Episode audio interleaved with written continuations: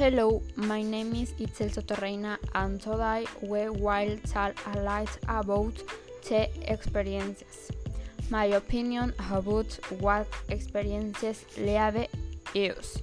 The experiences it's left it's the best way to learn science otherwise it would not behold learning but that of those people who like the experiences only towards experiences accepting mistakes and failures can we draw how, how conclusions to move forward.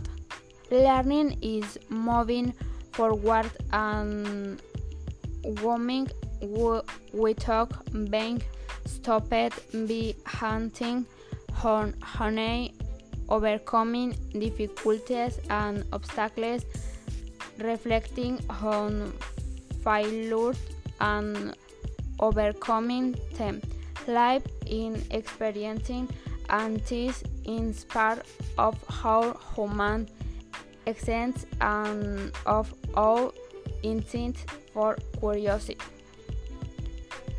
Prayers of my likes and preferences. 1. Improve to go to the polls in summer that to go to the beach. 2. He had been for a year in the music band of the Cobat and he liked it a lot. 3. He liked to talk with my best friend since she always listens to me. 4. He, pre- he prefer to go to Guadalajara on vacation than to stay at home. 5.